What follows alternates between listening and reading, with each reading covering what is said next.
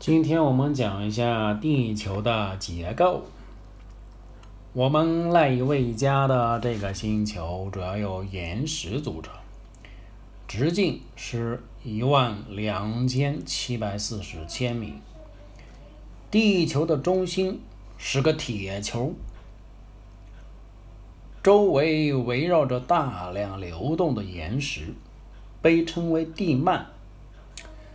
在这之上。就是薄薄的岩石地壳，支撑着地球上所有的生命。假设整个地球只有一个核桃那么大，假设整个地球只有一个桃子那么大，人类居住的地方不过就是那一层薄薄的桃子皮而已。地球内部这幅剖面图展现了组成地球内部结构的各个层次。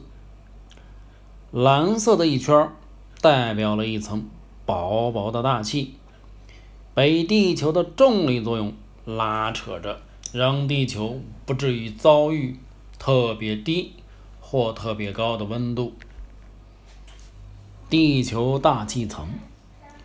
虽然整个大气层有几千千米那么高，但其中大概四分之三、四分之三的气体都包含在薄薄的对流层中。其实，你想实现遨游外太空的梦想，根本不用去得太远。按照美国国家航空航空航天局的标准，任何爬升到八十千米高空的人都可以被称为宇航员。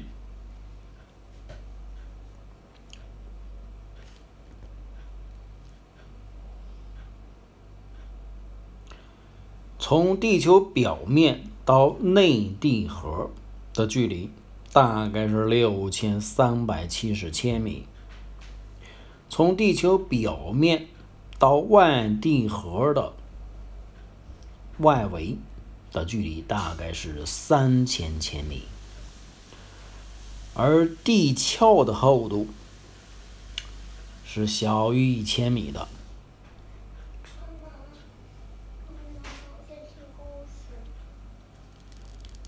嗯。不对，地壳，地球表面覆盖着岩石地壳，海平面以下的地壳大概在五到十千米的深处，由玄武岩组成。大陆地壳，陆地上的岩石则要轻一些，比如花岗岩。花岗岩厚度可达五十千米。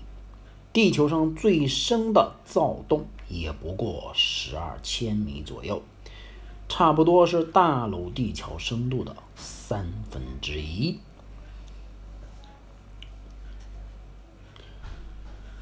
对流对流层，对流层是大气层中最低的一层，范围从地球表面到大概十七千米的地方。天气现象一般就发生在对流层，而整个大气层中也只有这里才允许人类生存。对流层之上是臭氧层，保护地球不受太阳有害紫外线的辐射侵害。我们的飞机，我们坐的商务飞机，一般飞的高度大概是十千米。左右，迁徙的候鸟最高可以飞到五千米的高度左右，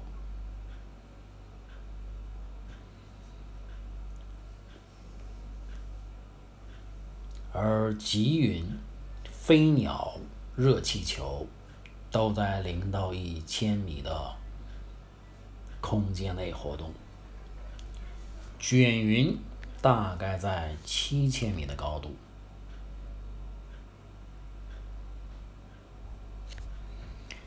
地核，地核由铁和镍两种金属组组成，分为两部分。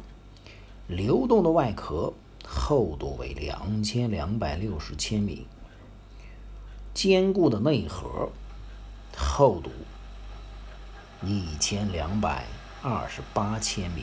内核的最高温度可以达到七千摄氏度，比太阳的表面还要烫呢。地幔，地幔由一层厚厚的岩浆，岩浆及融化的岩石组成，大概占整个地球体积的百分之八十四。地核的热气穿越整个地幔，产生对流循环。使得岩浆四处流动，最外层的地壳就位于地幔之上，随着它一起移动，有时可能因此发生地震，也有可能制造出一座高山。好，这就是地球的结构。非常感谢大家的聆听。